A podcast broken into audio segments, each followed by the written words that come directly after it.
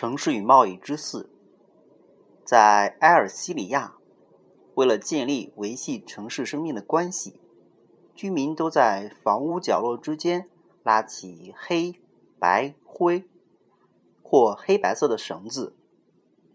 绳子颜色是彼此亲缘、交易、权威和代表关系而定。当绳子多到让人连路都走不通时，居民就会搬迁。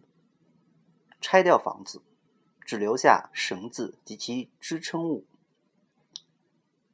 带着家中器具露宿山坡的埃尔西里亚难民们，回望平原上那些竖起的木桩和木桩间拉起的绳索构成的迷宫。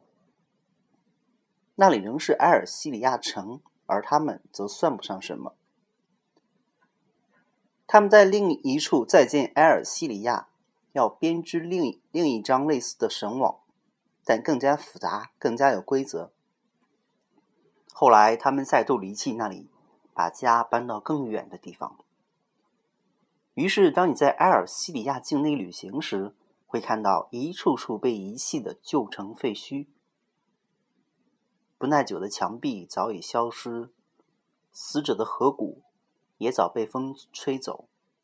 只有那些交织纠缠着的关系的织网，在寻找一种形式。